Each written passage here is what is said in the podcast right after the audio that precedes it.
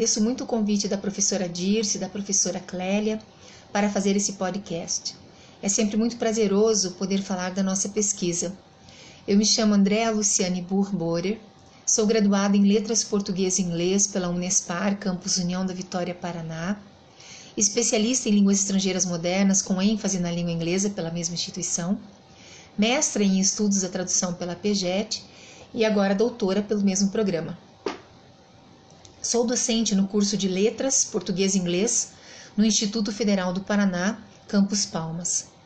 Conheci a PEGED através de um amigo que dava aulas no programa, o professor Marcelo Bueno de Paula. Mandei um projeto de pesquisa que tratava de interculturalidade para alguns professores da PEGED, e a professora Dirce Valtric do Amarante me respondeu. Aí marcamos de nos encontrar e neste primeiro encontro ela me sugeriu que trabalhássemos com Edward Lear. Eu conhecia pouquíssima coisa sobre ele, alguma coisa sobre seus limericks, mas a Dirce me provocou para traduzir as suas cartas e eu aceitei o desafio. Dirce já tinha traduzido alguns de seus textos, em especial uh, seus limericks, mas as cartas que Lear escreveu durante sua vida ainda estavam inéditas. Foram 15 cartas traduzidas, para o português brasileiro e que já foram enviadas a uma editora e estão aguardando a publicação. Mas nada chegava perto do que estava por vir no doutorado. A princípio tinha pensado em seguir com Lear na pesquisa, mas enquanto eu cumpria os créditos, eu conversei com a Dirce e indiquei que estava pensando em mudar. No mesmo momento, ela me disse: Que tal traduzires o monólogo final de Finnegan's Wake? E eu topei a loucura. Minha defesa aconteceu dia 14 de novembro de 2019. A minha tese foi intitulada O Fluir de Ana Lívia Plurabelle, quando o fim volta ao início. Tradução do monólogo final de Finnegan's Wake. E a minha tese trouxe ao cenário mais uma vez um dos maiores escritores da língua inglesa do século XX, que é James Joyce. Joyce começou a escrever Finnegans no mesmo ano que publicou Ulisses, em 1922 e levou 17 anos para concluir essa escrita, publicando de forma integral, então, somente em 4 de maio de 1939. Sabendo da extrema complexidade do material que estava produzindo, ele começa a publicar em revistas de vanguarda, ainda na década de 20, alguns fragmentos da obra que chamou de Work in Progress. As comparações com a obra anterior, que era Ulisses, não demoraram a acontecer. Porém, quando questionado sobre a, a semelhança, Joyce sempre respondia: uh, de modo algum, Ulisses e Work in Progress são o dia e a noite. Se a epopeia de Joyce era um livro do dia ou de um dia, seu último romance retratava a noite. O objetivo de Finnegans era o objetivo de Joyce ao escrever Finnegans era escrever o livro da humanidade, com vários elementos da história nacional irlandesa, assim como da história mundial. A história de Finnegan's Wake não é linear. Uh, Joyce reproduz em sua História do Mundo a narrativa cíclica do filósofo italiano Giambattista Vico e os seus ciclos sociais históricos compostos por quatro fases: a teocrática, aristocrática, democrática e caótica, e que se repetem eternamente. O eco da canção popular que conta a história do Tim Finnegan também pode ser ouvida em, em Finnegan's Wake. O enredo da canção trata de um servente de pedreiro, o Tim Finnegan, que ao cair de uma escada, bate a cabeça e morre. Durante seu velório, festejado com uísque, hábito, enfim, comum né, entre os irlandeses, inicia-se uma briga, um tipo de confusão, e no meio disso, algumas gotas da bebida caem sobre o defunto, que inesperadamente retorna à vida, levando ao enredo cíclico. Quanto aos personagens de Finnegan, podemos dizer que há uma família como centro da história.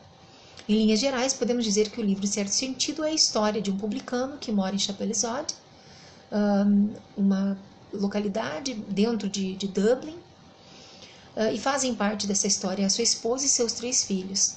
Ele então é o Humphrey Timpton Ulricher, ela é a Ana Lívia Plurabelle, Shem e Shaum são os filhos gêmeos e Issy é a filha. Ana Lívia Plurabelle foi determinante na minha pesquisa. Ana Lívia é, na verdade, uma mistura da figura da mãe com a figura da filha. Isso é bem perceptível no monólogo final, no qual ela transfere à filha a continuidade de sua trajetória. E aqui então eu já aproveito para apresentar um trecho da minha tradução, a última parte da, do monólogo final. Mas tu estás te transformando, não cochila. Estás diferente de mim, posso sentir. Ou essa sou eu? Estou confusa, aflorando e minguando. Realmente estás te transformando, marido filho, e estás mudando. Sinto isso. Para esposa filha das montanhas novamente. E Lamaia, e ela vem, nadando na minha retaguarda, balsibuzando pelas costas, como uma vivada sabida, descabida, variada, voa, voa de um canto ao outro, saltejante, saltarela vindo, sozinha. Me apiado do teu velho tu que me acostumei. Aqui é um novo tu. Tentem não se apartar, sejam felizes. Posso estar errada. Contudo, ela será doce para ti tanto quanto fui doce ao deixar as entranhas de minha mãe. Meu lindo quarto anil, calmaria, sem uma nuvem, em paz, sem som. Poderia ter ficado lá para todo sempre somente.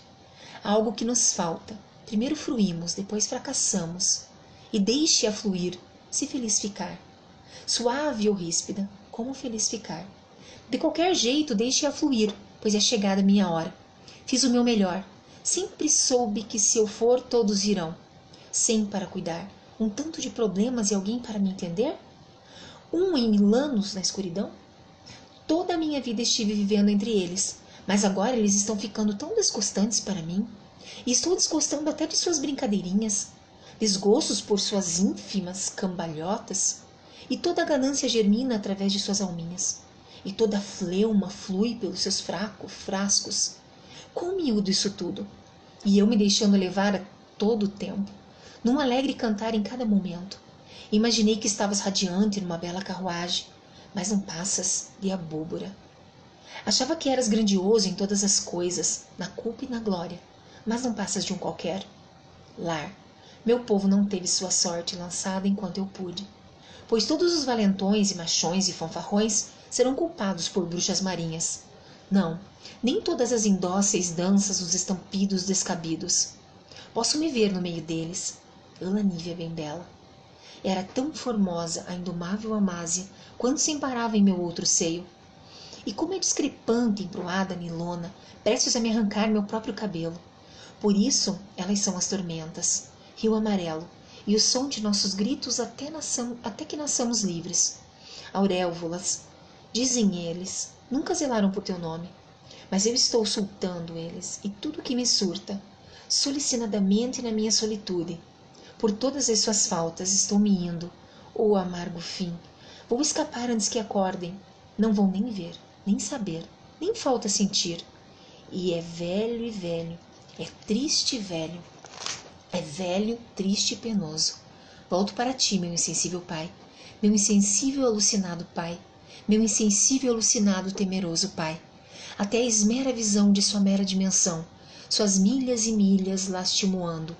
Deixa-me salgada e salpicada e me solto, tão somente para dentro de ti. Vejo-os ressurgindo. Livra-me dessa terrível lança para o mare. Uniduni tritão mare. Então valha-me Deus. Minhas folhas se foram, todas. Só uma me foi fiel. E eu aguardarei, de recordação, Live. Tão suave a nossa manhã. É isso, leva-me contigo, papá, assim como me levavas à feira. Se eu o visse pousando em mim agora, com asas alvivastas, como se tivesse vindo de arcanjos, eu findo que morreria aos seus pés, humilde, miúde, silente, só para idolavar-te. E para lá, início, passamos pelos campos sem som, mudez. Shhh. Uma gaivota, gaivotas, até caivotas, vindo, indo, fim aqui, daqui, fim, revim. Toma, mansamente, rememora-me. Até mil de ti, sorris, as chaves para o Éden, o leito a longe, alento, levada além do. Ana Lívia, então, é a personificação do rio Liffey, fluindo através de Dublin. O rio é uma fonte fertilizante. O rio Liffey significa life, vida, e é representado por Joyce como a fluidez da vida em seu sentido mais universal é a representação da vida e da morte. Não que o rio mude, mas em seu longo caminho ele deságua na Baía de, de Dublin, onde se funde com o mar. Dessa forma, o rio morre metaforicamente, para ressuscitar sob forma de nuvem, cuja chuva enche o rio, completando assim o ciclo da vida, morte e ressurreição. Parece que Joyce queria mesmo manter os críticos ocupados pelos próximos 300 anos. E é interessante pensarmos que esse movimento cíclico não é meramente circular e de fases fixas, mas é espiral, pois as fases históricas nunca se repetem. Não será o mesmo Finnegan's Wake quando retornarmos. Certamente que não. Eu pude perceber através de Haroldo de Campos que as teorias sobre a criação poética estão intimamente ligadas à tradução. As teorias da tradução dialogam com a criação poética. Em especial dentro dessa proposta de tradução, o discurso de Haroldo de Campos foi suporte imprescindível para permear as decisões e escolhas que fiz. Embora Finnegan's Wake seja um romance em prosa, uh, o próprio Haroldo de Campos considerou sua linguagem altamente poética. É o próprio poeta quem apresenta sua prática tradutória, trazendo as bases da teoria que viria a desenvolver em um texto de 1963, intitulado Da Tradução como Criação e como Crítica, e que depois uh, viria integrar o livro Metalinguagem. A falta de comunicação uh, que Joyce cria a partir da língua inglesa em seu livro nos faz pensar que realmente a língua literária não é uma língua de comunicação, é de fato uma língua de expressão, de criação. A criatividade lexical de Joyce, levada ao exagero em Finnegan's Wake, representa uma provocação. A tradução. O monólogo final, a parte a qual eu traduzi na minha tese, uh, corresponde às últimas nove páginas de Finnegan's Wake. Segundo a nomenclatura criada por Campbell e Robinson, o monólogo final, então, faz parte do livro 4 e é denominado por recurso. Ana Lívia murmura enquanto sua voz evanesce na correnteza do rio.